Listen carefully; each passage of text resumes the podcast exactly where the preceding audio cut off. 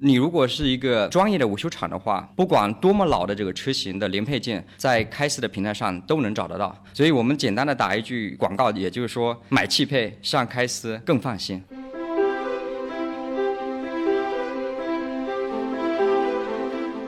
我开过一辆车，车的玻璃撞坏了，我就拿起电话打起了给我的销售，销售二话不说，马上打了辆车过来，把我这个车给接走了。一个多星期还给我以后，这个车上面的玻璃，我开了它，我就看着前方的路，我就感觉我头晕目眩。到四 S 店去做了问询，他们说这个是假冒伪劣产品，所以我才知道这里面这个渠道水下有多深。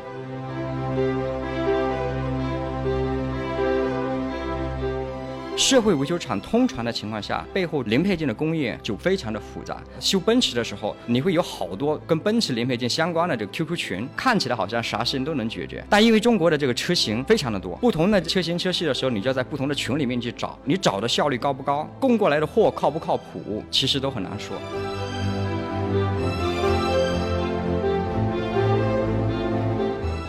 我们修车它是专业服务，即使最简单的轮胎或者滤芯也是需要安装的。所以开始我们平台上面交易的东西，其实还有技术支持。所以我们交易的对象跟很多行业纯商品或者说很弱的服务属性是不一样的。嗨，各位听众朋友们，大家好，欢迎收听本期的创业内幕，我是主持人丽丽。这是一档由 GGV 纪元资本发起的访谈节目，旨在为中国的听众提供更具专业视角的创业话题沙龙。我们深信，听故事是人类的古老本能，也将在每一期节目中尽可能的帮助嘉宾讲出他们最精彩的故事，讲出他们的创业内幕。亲爱的听众朋友，大家好，欢迎收听本期创业内幕，我是主持人 Lily。本期呢，在深圳的一个非常非常有意思的靠近华为的园区里录一个非常有意思的行业和公司。今天我们的嘉宾呢，就是开思汽配的创始人及 CEO 江永兴江总。大家好，我是姜永新。对，以及呢，我们非常非常熟悉的 GGV 纪元资本的管理合伙人徐炳东 Eric。大家好，好，我们啊，今天要聊一聊大家非常熟悉又陌生的一个话题，就是汽配哈。这个只要有车友呢，就会对汽配产生过又爱又恨的各种各样的情节。我们就聊一聊这个行业的一些故事。首先，在开始录制之前，要不然江总您先介绍一下自己和开思汽配这家公司吧。好的，谢谢 Lily 和 Eric。呃，我是姜永新，我两千年大学毕业进入华为工作了十五年，然后二零一五年出来创业成立开思。我觉得人生能做一两件事情就很不容易了，所以我前面十五年在华为上班，我觉得第二段十五年应该主要就在做开思了。开思呢，到目前为止是一个五年的公司，也就是说，我至少还要接下来再干十年十年左右。对，呃，开思呢是。我们汽车零配件的一站式采购平台，相对来说，国内的汽车我们品牌非常的多，车型也很多，品类非常的复杂。在开司的平台上，你如果是一个专业的维修厂的话，不管多么老的这个车型的零配件，在开司的平台上都能找得到。所以我们简单的打一句广告，也就是说，买汽配上开司更放心。嗯，对，但其实汽车行业是一个集人类工业及科技大成的一个成熟产业啊，我们都知道。但是汽配行业呢，一直给我的印象就是流通啊，还有这个交易的环节都非常落后，而且鱼龙混杂。进入这样一个产能过剩又鱼龙混杂的领域进行创业，您是看中了这个行业什么样的机会呢？呃，首先呢，我们大家都是车主哈。在日常的生活中都会接触到汽车的维修保养，呃，就像我们去吃饭或者看病的时候，我们享受了服务，但同时我们也会关注在保养背后零配件，也就像我们的这个药品或者食材，因为汽车的零配件就是车的这个药品嘛，嗯，所以作为一个车主，我们自然的会关注到这个市场。汽车的这个产业呢，呃，确实比较特别。本身汽车的话，是我们规模商用的民用产品中最复杂的。除了汽车，另外比较复杂的其实就是手机了。这个大家也比较清楚。汽车产业的话，它其实在前端是资金、人才和技术密集型的。但是很奇怪的就是说，我们前端是这么高大上，但是车后的市场又是这么 low，所以这里面反差非常大。我们中国的话是全球最大的汽车市场。按理说，你这么大的市场，应该会有一个大的公司出现，就水大鱼大嘛，对吧？然后给大家提供好的服务。但是作为这个国内的车主，我们并没有享受到很好的服务，所以这个反差就非常大。所以我们觉得这反差很大，说明这个痛点越明显。如果能够做有意义的事情，解决这些痛点，克服这个阻力的话，那相对来讲价值和机会也比较大。所以呢，我们就觉得这个市场。理论上来讲应该是存在一些机会的。这个就像我们作为这个车主，目前在国内保养的时候，其实整体的感觉并没那么好。这就像大家吃饭的时候，我们的食材不太靠谱，药品也是不太靠谱，所以我们就希望在这个市场上呢，居然这么大的市场还没有靠谱的服务，那我们是不是自己能做？嗯啊，那就决定进来做这个事儿了。对，就我作为一个车主，我替大家问一个问题啊，就是过去这零件是怎么采购呢？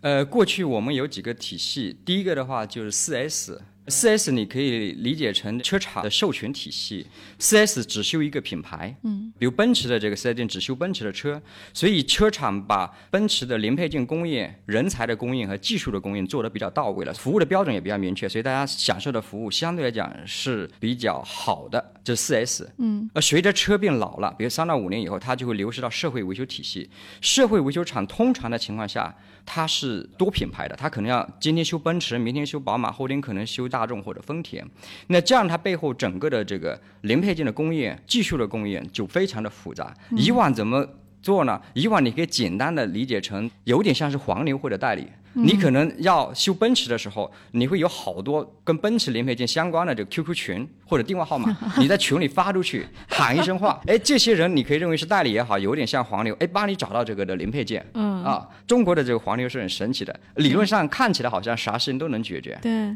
大体上这样场景，所以你不同的车型，你就会要找到不同的群。嗯，但因为中国的这个车型非常的多，在国内的话，我们整个汽车品牌，就比如奔驰算一个品牌，宝马算一个品牌，总共的话有超过一百五十个汽车品牌。对，哎，我们的车型，比如奔驰会有 C 系，然后 S 或者 G，同时有零款。奔驰的这个车型其实是非常多的。嗯，全国的车型的话超过了八万，每一台车的话会用到超过一万多个零配件。一台车上对对，每台车，当然有些它可能会共享，但总的来说呢，它会超过一亿的这个零配件的种类 SKU，所以汽车产业是相对来讲比较复杂的，啊，所以原来社会厂可能要修好多个品牌，对呀，不同的车型车系的时候，你就要在不同的群里面去找，背后你找的效率高不高？然后供过来的货靠不靠谱，售后质量有没有保证，其实都很难说，相对比较复杂。取决于我在这个行业的这个资深程度，也就是我这个修车厂如果在行业里干了二十年，那我认识好多人，我就能判断，比如说张三家靠谱，李四不靠谱，对吧？是不是纯靠是这种就是老师傅这种模式，对吧？我可以这么理解吗？大体上可以这么理解，这是靠不靠谱是按照这个拍着胸脯说的，是吧？嗯。比如出了问题了，然后投诉了。然后大家这个就是啊，这个老熟人不好使了。是的，吃顿饭啊，下次我一定改正。给你再给你个好点儿的是吧？对，给你一个好点。但事实上呢，这个东西是比较没有明确的标准，这就相当于说每个人都拍着胸脯，你群里喊的说我要买，假设是一个原厂件，就相当于我要买这个土猪肉。嗯。但实际上你拿到手的是不是呢？不好说。就像你要买土猪。如果真的是土猪肉，像我们这个网易的这个丁磊的土猪，大家是愿意花钱的，或者说要买土鸡 或者大闸蟹，但事实上每家都说自己是正品，都是阳澄湖的，对吧？对，但是可能就泡个澡的大闸蟹，或者说走地鸡走了两个星期的也叫走地鸡、土鸡，所以这个标准不明确。或者我给你的服务，理论上来讲，我们说本身汽车它是一个本地化专业服务，我卖了零配件给你，我有没有带质保或者技术支持，多长时间质保，它意味着不同的东西。但是原来在线下。它是没有明确的标准的，嗯，大体上这样，大家都是拍着胸脯说话，每一张单都是要谈的，就像以前的菜市场，可以简单的这么理解。对我这听完您说，我就觉得这行业我完全不想进入了，这太可怕了。你想一亿个 SKU 啊，对吧？这里边得怎么质保啊？那个件儿它都会像手机一样，比如它每一个件儿出厂会有一个编码吗？还是说它就可以做那种替代件儿？是哪种情况呢？汽车行业。有明确的标准，这就是我们为什么进入这个行业很核心的一点，或者说我们认为是进入这个行业的前提。当初为什么我们进入这个行业，是因为汽车这个行业，刚才说前端，它其实是资金、人才、技术密集型的。汽车有全球统一的工业标准，你看我们每一台车都有唯一的车架号，每一个零配件从工厂出来的时候都有编码，而且它已经形成了行业的习惯。真正专业的零部件，他们在交易和买卖的时候，他其实是说这个编码，他已经天然的数字化，已经有标准了，跟别的行业不一样。像我们农产品就比较复杂，像农产品，比如我们为什么葡萄酒的年份不一样？你虽然可能同一个酒庄同一块葡萄园，但是因为每一年的阳光或者水分不一样，所以会导致它葡萄酒的这个品质不一样口感，不一样，所以你的酒也不一样。但是汽车的零配件，每一台车从工厂线出来的时候，它其实相对来讲就已经有标准了，它的 BOM 系统很多都数字化的，所以它理论上它是标准的，是数字化的，只是现实的过程中、流通的过程中，很多东西被打破了，嗯，所以形成大家印象中的脏乱差的这种局面。对，就是 Eric，，我想问问您啊，就是我知道您也投了京东 MRO，就是京东工业品嘛，那您怎么看？就京东工业品它的那个线上交易有多少个 SKU？像超过一亿个这样的，是一个什么样的这个级别的这种项目呢？呃，我我觉得差不多是最大的一个品类吧。其实 MRO 在线上差不多也有一个亿以上的品类，但并不是每家公司能做的。京东工业品可能也就是两千万目前。嗯，我觉得汽车确实是一个非常大的品类，因为涉及到品牌型号特别的巨大，所以这个市场水特别深，不容易做啊。而且刚才那个江总也说了，有很多共用的型号，这里面还有这个正规军、杂牌军、OEM，所以非常的复杂。嗯，对，其实刚才江总你也介绍了，汽车行业其实它的零件是很容易数据化的，它天然具有大数据的属性啊。毕竟这个每一个零件出厂就带着编码嘛。但是为什么过去这个领域的交易是这么重线下的一种形式？就是它为什么没有一个这样的天然的平台出现呢？还是说有人做没做起来？这两个问题可以说是，也都可以说不是。确实有很多人尝试去做过，但是因为这里面要做这个事儿，还要有很多的基础，包括这种技术啊等等。因为我们本身刚才说这是一个极度长尾的一个市场，嗯，你汽车的品牌、车型和品类非常多，这么长尾就意味着你怎么把这些长尾的产品聚合在一个平台上面，其实这是非常难的一件事儿，嗯，因为我们的品类非常多，流程又很长，我们一个核心零部件从生产出来到装在车主的车上。它中间可能是经过很多的环节，就流通的这个环节，其实再拆开来看，不同的这个城市、不同的区域，它要经过很多的环节。就以前没有一家或者说几家公司能够把这个事情做起来，所以它形成的局面，大家就把它给分散了，线下所以非常分散，就形成有些人做奔驰车系，有些人做宝马车系，就分开了。这是从车系的角度切，也有从品类的角度切。有些人说我只做这个外观进这个品类，我只做底盘进这个品类，我只做易损进这个品类。所以它有不同的切法，就每个人做自己其中一块，就形成了一个分散的市场。大体上是这样的一个情况。这个市场呢，因为在过去的时候门槛降低了，早期的时候修车其实门槛还挺高的，因为车主要求也比较高。嗯，门槛降低了以后，这么大的一个市场就会有很多的人进来。中国很多行业都有这个特征，很大的市场门槛降低了，就无数的资金进来。这个过程中呢，就会野蛮生长，那就会出现各种复杂的情况，就劣币驱逐良币。在这过程中，就是变成了现在非常混乱这样的一个一个局面了。嗯，对，其实您看啊，我记得我小的时候，我们家旁边就是一个汽配交易市场，啊，然后我爸和我妈经常跟我说的话就是不要去那个区域，就是那个里边太乱了，就是鱼龙混杂，什么人都有哈。我们线上怎么能保证就是您上线的这些商户他交易的东西就是真的呢？因为我们说，首先就是物以类聚，人以群分嘛。嗯，这个行业我们很多的从业者，不管是说客户这一侧的维修厂，还是说供应商这一侧，它很大的比例其实都是从四 S 店出来的，包括四 S 店的这个维修的师傅，或者说 SA。嗯，这些人其实他们也是把事情给做好的，所以总体的情况其实还是好的。嗯，只是说他们在做这个事情的过程中，他得不到足够的这种支持。就比如说从配件的供应。从技术的这种供应，从管理的角度，所以它相对来讲在低水平循环。低水平循环的话，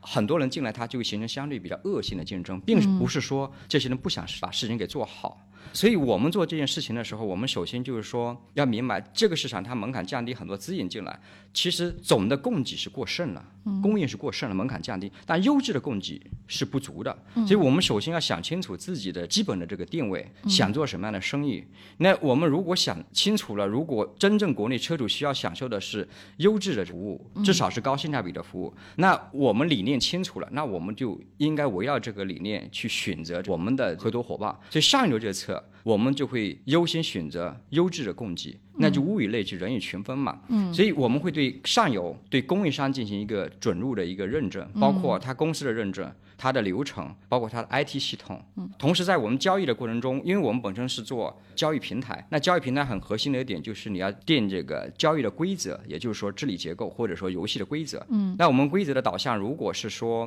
价值观是正的，我们是一个开放和公平的推进规则，那我们同样优质的东西推进给客户，享受到更好的服务，那它就是一个良性的循环。对不只是售后好。那我们后端会看数据，它如果是服务比较好，假设包括它的那个接单的时间呢、技术支持以及商品品质好，那它相对来讲评价就会更好。这就从售前的准入到平台的运营到售后，包括数据，它其实就是一个闭环了。对啊我们是建立这样的一个机制，因为本身刚才说为什么形成这个机制，是因为汽车这个行业它本身是可以数字化的，对可以数字化，那我们就可以本身变成在线化，在线化，那我可以基于这些东西去不断的去驱动它，去智能的，去不断的去优化这整个的体系。对，这我是不是能理解？这个汽配交易市场它其实是一个很大的存量市场，是的，对，它有大量的库存需要清掉，对吧？对的，哎，这个逻辑其实 Eric 就很像您投那爱库存，唯一不同的是说，爱库存它解决的是我从供应链端，然后到 SaaS 端全都解决，但是开司呢更像是一个 marketplace，是可以这么理解吗？呃，对，我觉得有一些相似的地方吧。不过这个确实是，其实从车后市场来看的话呢，原来的分配渠道就是在销售渠道，只是通过经销商，有很大的，也有小的，更多的是通过小的。但是这里面的话呢，有很多的产品进入这个渠道以后，就变成不知去向了。对，所以呢，又混入了很多大量的假冒伪劣的产品，所以用户的体验是极其差的。嗯，那车呢，其实对很多消费者来说，它是最大件的消费品，可能是最贵重的消费品啊，除了房子以外啊，因为它是消费品嘛，它本身就是有消费的属性。但是呢，最大件的消费品里面，当你坏了以后，大多数人其实是很抓狂的，因为中国的这个拥有车的历史是非常短的，和美国不一样。是我们到美国去会发现，很多消费者自己会修车啊，他自己会拆这个拆车件，然后自己把它装上去。补轮胎感觉也都是理所当然是应该自己做，但是在中国，大多数的这个拥有汽车的第一代人都是二十岁到四十岁。第一，他没有这个能力；第二，他也不可能躺在马路上去修这个车，交警不允许。所以呢，你必须把这些车拖到离你很近的小的汽修店，因为大家没有经验嘛，也不懂谁是正规的，谁可能会有一些鱼龙混杂的渠道。所以这里面痛点就应运而生了。你花了很多钱，你买了一个残次品。其实我自己碰到过，我曾经开过一辆车，车的玻璃撞坏了，我就基本上没有任何的这个渠道，我就拿起电话打起当时给我的这个销售这辆车给我的销售，销售二话不说，马上打了辆车过来。就把我这个车给接走了，我非常的感动，在这个点上，你知道吗？这个事情已经我买的车已经一年多了，他竟然还愿意打车过来接我这辆车，一个多星期还给我以后，这个车上面的玻璃是一个次品的玻璃，是个小厂的玻璃。我开着它，我就看着前方的路，我就感觉我头晕目眩。后来我到 4S 店去做了问询，他们说这个玻璃不是正宗的，这个是假冒伪劣产品，所以我才知道这里面这个渠道水下有多深啊。对，就是我们家其实也是，就是这个你我，因为我跟您的这个痛点差不多，因为女生嘛，经常刮刮蹭蹭这个车，然后呢有点小毛病之后，我们一开始也是就是交给家楼下一个就近的修车店就修，后来我们就发现每次修完毛病更多，所以我我对于汽配这个行业，其实一直以来我都觉得它很难标准化，确实这个难度是非常大的。我就想问问啊，因为我知道江总您本人是做组装机器啊什么这个行业的，但您的过去的经历对于您做开司有没有什么特殊的帮助？呃，应该来说帮助还是蛮大的，因为电信设备的话，它其实是极度复杂的，对整个电信网络的调度也是非常复杂的。我们本质上现在开始呢，我们其实是希望用数据来驱动或者说引领这个行业的变革，让它整个库存的资金的周转效率更高嘛。在这过程中，同时把刚才说行业的这个信用体系建起来。因为我们所有零配件都可追溯。华为呢，因为我工作了十五年，从大学毕业以后就进去。为什么说在这过程中十五年的收获对我们创业比较大呢？第一个的话就是说。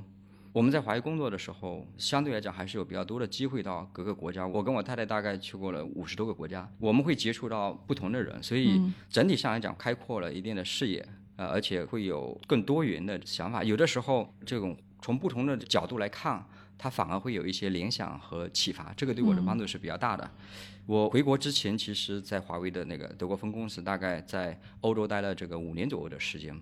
其实第一个的话，就在海外，我坚定的认为回来国内的机会会更多，这也促成我回来国内以及为什么会创业。为什么呢？因为我们在欧洲的时候啊，感觉 生活的节奏比较慢，不是说欧洲不好，德国挺好的，也挺习惯。但是我们发现，我们办公室就华为那个呃总部旁边的一栋楼，当时在法兰克福附附近的一个小镇 H b o m 那栋楼它要拆，拆你知道花多长的时间吗？以我的观测哈，大概至少花了一年半左右的时间我。我知道，拆的非常的碎，嗯所以总的来说，我们看到它的这个节奏比较慢，它一切都是可预测的。当时也认识一个本地的这个朋友，他是小学的老师，然后大概二十多岁接近三十岁。他说我现在把这个工资表拿出来，我大概已经知道我到六十来岁退休的时候每一年的、拿多少钱？拿多少钱，然后呢，嗯我每年要去哪？这种生活其实也挺好的，没什么对错。但总的来说，我们对比发现，国内其实机会一般说也挺好的时候，就是看不上。没有没有选择不的说法同是吧？所以我们说要对客户要分层嘛，是吧？对呃，不同的选择，所以我觉得国内的机会比较多，所以坚定的就回来。为什么看重国内的这车后市场？因为德国的汽车文化比较发达，我们在德国保养的时候确实体验比较好。我当时在德国买了辆二手车，就是宝马的，开了大概四千公里。然后我第一次去做保养的时候，我自然就问师傅说：“哎，下次保养什么时候啊？”师傅就告诉我说：“三万公里以后。”所以我当时就觉得有点诧异。我说：“你确定吗？”我说：“在中国保养的时候，他们告诉我说，这个五千公里或者半年哪个新到你就回来保养。”嗯，反差蛮大的。然后他说：“你看，我给你做了这么多的检测，你的车的况还不错。同时，德国的高速公路系统比较发达，我们平均每年行驶三万公里是正常的，因为很多人在小镇上上班，高速公路也不限速，对吧？第三，按照说法就是我是老司机了。”老司机的话，我修车是靠谱的，我对这个结果负责的，所以我觉得反差很大，这也是促成我回来国内的时候为什么会关注这个市场，嗯啊、这是很重要的一个因。另外的话，还有一点就是华为的整个体系，它其实是之字形发展的。所以，比如像我们这样的应届进去的人，你会经历过研发，然后市场，包括回来我负责一个小长本线，多个岗位的锻炼，在很多方面，比如说文化呀、战略啊、组织啊和运营和流程方面会有一定的理解。相对来讲，得到的锻炼，我觉得还是不少的。有些东西在华为的时候没有想明白，但是其实现在自己出来创业了，发现好多东西其实受益匪浅。慢慢琢磨过程中，就越来越体会到这个东西的价值，呃，这也是很重要一点。所以我们觉得总的来说收获还是蛮大的。对。那其实听起来就是说，华为给您带来的是那种自上而下的，从精神上的一些影响和 mindset 上的影响会更大一些，对吧？呃，也包括一些刚才说的这个你的一些能力也好，技能也好，因为那里有很多实践的经验。嗯，我觉得中国其实聪明的人挺多的、啊，我们现在受教育的人也越来越多，但真正在中国创业，因为我们的环境变化非常快，市场各方面的东西也比较复杂，理论上来讲，对创业者的要求，我认为其实是比较高的。所以真正难的是说，你从战略到执行要衔接的比较好。我觉得相对来说，在华为的话，这方面是做的比较好的。所以我觉得这些锻炼对我们出来创业其实是有帮助的。嗯，当时我们为什么选择汽车这个赛道，也是觉得，哎，汽车这个赛道足够的复杂。所以我我们说三十年干成两件事儿，那接下来十五年慢慢干的话，那就应该找一个足够复杂、足够长的赛道，然后慢慢的做。哎，这个赛道跟这个电信行业一样，足够的复杂。呃，这些华为的系统性的训练呢，可能比较符合优势。当时没有产业互联网的说法，其实我们已经想清楚，那就是要做这个事情。嗯，产业互联网是慢慢一六一七年相对讲这概念才流行起来的。对。像您现在就是一些中小商户在上面交易，你会接他的供应链系统吗？和后台 SaaS？会，我们现在本身就是一个存量的市场，所以存量的市场呢，它存量的库存量非常的大，所以我们认为你重新发明轮子，你假设这个行业是没有必要的，这个行业有六千亿到七千亿现有的库存，你说我重新去备货，把这些现有人都淘汰掉吗？不可能，你尽可能在商业社会里面要面对现实，要不断的优化，嗯，当然又要面向未来。所以这是比较复杂的。那我们呢会把现在这个行业，刚才你说到的这个 SaaS 也好，它的 ERP 也好，给在线化。我们其实是把它的库存给在线化了，标准化了。嗯，比如它的商品的品质、它的价格、它的服务的标准，比如带不带质保，全部给在线化了。那在线化以后，我们就可以把现有的这些资金给盘活了。那这些现有的优质的商品或者库存，我就可以推荐给合适的这个客户了。它就全部变成一个数字化的东西。对，您现在还是 to B 去售卖，对吧？对，您未来会想要去向普通消费者去开放吗？汽车这个零配件的市场跟别的行业不一样，我们大体上可以理解成对比药品的话，就有一类是处方药，有一类是非处方药。我们 DIY 就刚才说车主直接买的会有一部分，从美国的情况来看的话，它大概也就在百分之十七、十八左右。中国的话，相对来讲这个比例会要低一些。呃，所以大面来看，它还是一个专业的服务，它还是一个 to B 的服务。尤其新能源车的话，维修的要求更高，因为它很多啊变成电子产品了。明白了，就是说，其实这个东西我买回家，车主没有组装能力，大多数时候，对吧？他还是要到那个维修厂，对然后呢，维修厂还是统一来帮他装上、修理好，对吧？对，因为这个啊我们从场景的角度来看，我们要定义我们这个行业，定义这个行业，我们这个行业很本质的，它就是一个本地化的专业服务。嗯，我们修车一般来讲，除非你出去旅游，很意外的坏掉了或者出事故等等，一般的情况下，你会在家的附近或者公司的附近，不会跑太远，就五到十公里，所以它一定是本地化的。第二个，它是专业服务，专业服务就指它需要零配件，但除了零配件还不够。它还需要服务，即使最简单的轮胎或者滤芯也是需要安装的，所以它还是一个本地化专业的服务，它是一个解决方案，跟很多的行业不一样。所以开始我们平台上面交易的东西，其实刚才说除了一些信息的支持以外，还有商品，其实还有技术支持，就刚才说的专业服务。所以我们交易的对象跟很多行业纯商品或者说很弱的服务属性是不一样的。对，哎，Eric，我相信您也看过汽车后这个市场哈，您怎么理解这样的一个市场，它电商化或者是线上化的这么一个现状？呃，我觉得这是用线上化的方法来解决一些行业痛点啊，在汽配这个行业是特别急需的。首先，这个行业的这个产业链特别的长啊，这里面有太多这个不同的层级啊，包括不同的玩家，有面对消费者的，有面对这个上游汽修厂的，也有面对源头的生产厂商的，这是第一点。里面呢，这个价格的定位也特别的复杂，就每一层级都这个迅速的加价，而且这个加价的幅度还不小。第二点的话，就是因为它的服务体系非常的多元，选择也特别的多，有大的、小的，有那些主流品牌的，也有长尾的。那这里面的话呢，其实我们在看一个投资机会的时候，会考虑几点吧。第一，这是一个非常明显的一个巨大的市场；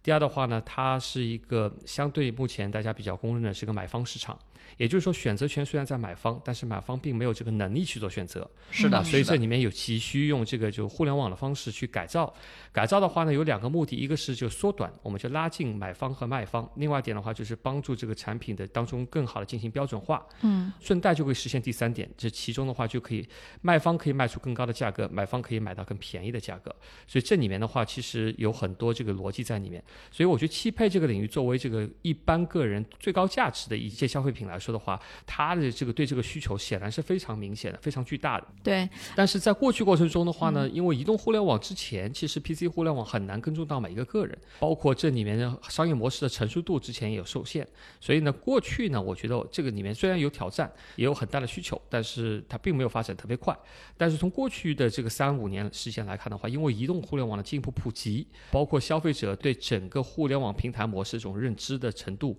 包括江总在内的很多创业者的努力啊，现在看起来的话，用互联网的方式去重新打造产业互联网，特别是在汽配这个领域的话，目前看是应该是正当时的。对，您怎么看？就是京东和阿里为什么没有入这个赛道呢？这个是一个经典问题，我们经常会问创业者：如果京东来干这个事情，如果阿里来干这个事情，你怎么办？但事实上，并不是每个行业巨头是可以做的。像汽配这个里面的话呢，它是很多小 B，小 B 有什么特色呢？就是我们叫蚂蚁雄兵。蚂蚁雄兵的市场，也就是说这里面的从业者特别的丰富，我们叫这个市场的供给端也特别的多元。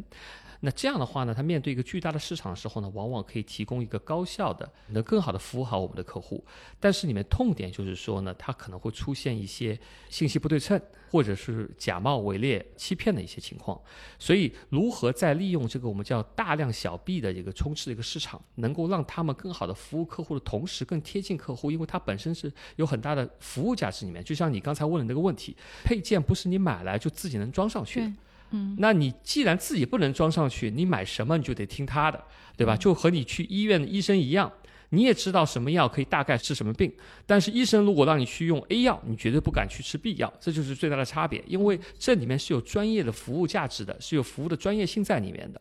所以从这个角度上来说的话呢，如何树立一套这个行业的标准，那就变成一个是急需的了。嗯，所以如何利用一个平台去帮助或者利用这些小 B 来更好的提供服务。但是同时又在产品上能够进行约束，保证产品的质量和性价比，其实这就是这个行业的痛点和难点所在了。嗯，对是。的，是的。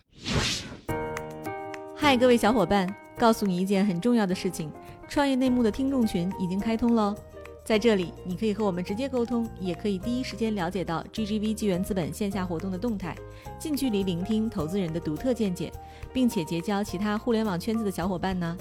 入群，你只需要添加微信公众号 C Y N M X Z S。我再重复一遍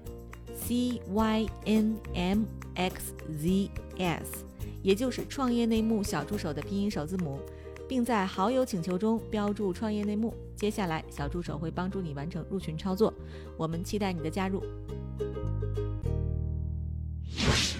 我就问回来，就是江总，您还记不记得您的第一批小 B 客户是怎么来的？呃，做这个平台，尤其是双面教育的平台，确实启动是挺困难的。嗯，呃心有鸡还是说心有蛋的这个的问题，我觉得首先呢，我们要想清楚自己的这个定位。刚才说物以类聚，人以群分。早期我们切入这个市场的时候，我们为什么会形成这个认知？就是因为我们自己都跳到水里去游泳。我们刚出来创业，我们自己在华为基地就开了一家维修厂，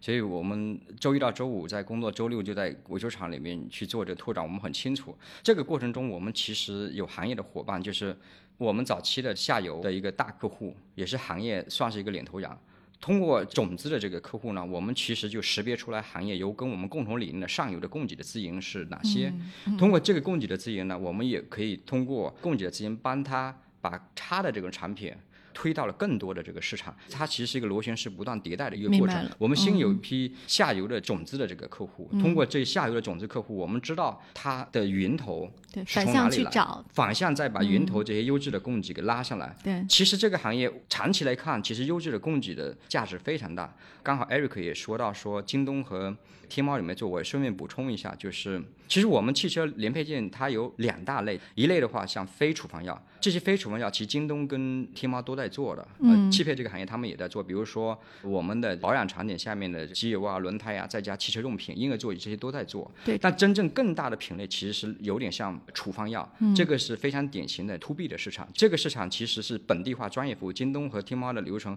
各方面做起来其实不是特别好。现在呢，大家包括京东、天猫和开思奇一起来建立新的行业规则，我其实觉得挺好的一件事情。其实这里面还远远谈不上竞争，是更多的是说大家用面向未来新的商业模式来解决这个对，共先把这个市场先打开，让大家先都把这个交易挪到线上来，然后标准化的去售卖，这是第一步，就先解决假货的问题。对对，因因为我们这些人其实整个的宏观上来讲，大的方向和理念相对讲是比较趋同的，嗯，其实是好事，大家一起来教育这个市场。所以刚才说启动的时候，就是不断的循环和撬动这样的一个过程。汽车的这零配件本身来讲，处方药它其实比较稀缺。你假设你要修一台老的车，如果你公章开出来，尤其事故的情况下，你可能要二十个东西要买，缺了任何一个零部件，你其实都买不着。嗯，所以供应的满足率非常的关键。我们呢，把这些优质的工具聚合在一块儿，平台上面呢，这些长尾的东西一站式的找得到，这个对维修厂来讲吸引力是非常大的。嗯，反而是这些保养剂呢，就是像这个非处方药，因为它本身可替代性很强，你到县城或者什么地方你都找得着，它反而不一定是痛点。呃，哦这家没有，它换成另外一家，但是真正稀缺性它是很难找的。你要修好车，你一定要要那些东西。我们是把这些东西聚合起来，所以我们的场景呢，跟京东和天猫稍微有点不一样。我们其实是会以全车件，也就是说类处方药这个场景为主，当然中间会有一点点重叠啊、对大家更多的是一起来教育这个行业。对，所以我这就解决了我一开始的一个疑惑，就是为什么我们切入这个汽配这个市场选的不是高频件，对是这种中低频件，因为这是痛点，对吧？就高频件其实一般的交易市场就能满足它了。呃，对它真正的情况下，在行业内它的整个的比重是更大，只是说它非常的分散。你今天可能修奔驰，明天修奥迪，反正疑难杂症件天天都碰到，但它不是同一个东西，有可能分布在不同的这个对呃车型和车系。不同的这个势力范围手里，对吧？它加起来总额其实更大的。比如说，你从金额，假设维修厂的采购的这个支出里面来看，这些东西加在一块，它其实金额是更高，当然它的频次可能不一定是说非常高，因为它客单价高了一点了嘛。但从它采购支出的比重来看，它其实是大的。明白。还很重要的就是说，这里面的东西它是人生病一样，一定是要买到的，要修好这台车，少了任何一个零配件它都修不好，明白，所以它是痛点。对，哎，这我就问一个这个小白问题啊，比如说我这一辆很老的车，我用一个新零件，它是对不上的，它那个零件必须是那个严丝合缝，就那个样子，是吗？呃，这个本身它其实是有标准的。首先你要回到源头，其实是车厂的标准，因为你这台车生产出来的时候，它就有那个配置，所以你要知道它原来这个配置。但是它有可能这台车是二十年前的，那它这个零配件甚至停产了，那停产了，对于厂家来讲，它可能会有替代的。但同时这个东西可能替代的也可能没有了，但它可能不是主机厂自己生产的，它有可能是它的这个我们说的这个配套厂家生产的，比如零部件的这个博士这些大厂生产。你还要把刚才说的这些东西全部关联起来。如果云厂的这些东西没有了，那你要知道这东西是可替代它的，嗯，它还有这个逻辑关系，所以加在一块呢，这个事情就很复杂。对，所以这其实理解就是一个谷歌的和这个天猫模式这个合体，对吧？就是我先在上面搜搜到合适的东西，然后我再在上面买，是的，对吧？对，太有意思了。我那我就问问你啊，就是其实做了这样一个很复杂的生意，然后呢，SKU 又是上亿的行业，也是比较传统和很难变革的。您在创业过程中遇到的第一个坑是什么？我们因为整个团队都是第一次创业，我们创业早期团队大部分是我高中或者大学同学和华为的同事。嗯。然后第二个呢，就 family 要支持，是吧？嗯。这个比如像我。把深圳的房子卖了来创业，如果创业成功呢，那就是可以把这个房子买回来，是吧？呃，还有就是早期要有天使或者其他这个服务要支持我们。嗯，我们碰到的第一坑就是我们团队大概十来个人都是同学或者同事嘛，都是第一次创业，所以我们犯的第一个最大错误，其实在股权结构设计上面。就是有结构性的问题。嗯，我们当时跟也是行业的这个合作伙伴或资源方，股权上基本上是五五的，所以机构要进来的时候，基本上就没有办法没法谈了，没法走了，所以就卡在那了。这基本上掉到一个好深的坑里面。嗯，啊，这个没有绝对的对错，因为大家视角不一样，所以这个事情是非常非常的困难，当时没有这方面的经验的。嗯，所以最后其实是说，我们早期有天使进来帮我们一起梳理这些的事情。就是因为他也是我们华为的高级副总裁嘛，原来的这个老板嘛。嗯，太幸运了。呃，所以帮我们一起梳理这个。对于我们来讲，我们也想的比较清楚，因为我们本身要的是长期。对吧？要这个最终的格局，所以我们舍弃了非常多短期的一些利益，就是说熊掌和这个鱼翅不可兼得嘛。所以我们花了好多努力，同时也在刚才说这个我们早期的这个天使伙伴的帮助下面，嗯，算是从这坑里爬出来了。对，哦，这个还挺挑战的。是，哎，艾瑞克，咱们遇到的那个公司有这样的吗？比如公司基本面非常好，但是股权结构不合理，有类似这种的吗？这个不提具体的名字啊，肯定是有的。呃，这种情况的话呢，还是个巨大的坑，往往会给这个投资人，包括这个原来的创始人和股东造成重大的这个损失。这种情况的话，其实更多的时候可能你要去被迫解决这个问题，嗯，而且解决这个问题当中可能会产生很多新的矛盾，嗯，其实也鼓励大家在初始创立一家公司的时候，一定要特别重视这个问题，对，不要带着这个问题走入到下一个阶段。你越往后阶段，这个问题越难解决。对，这是一非常好的建议，就是说，其实创业之初先要把股股权结构设计的非常合理，才能够更科学的去融资哈。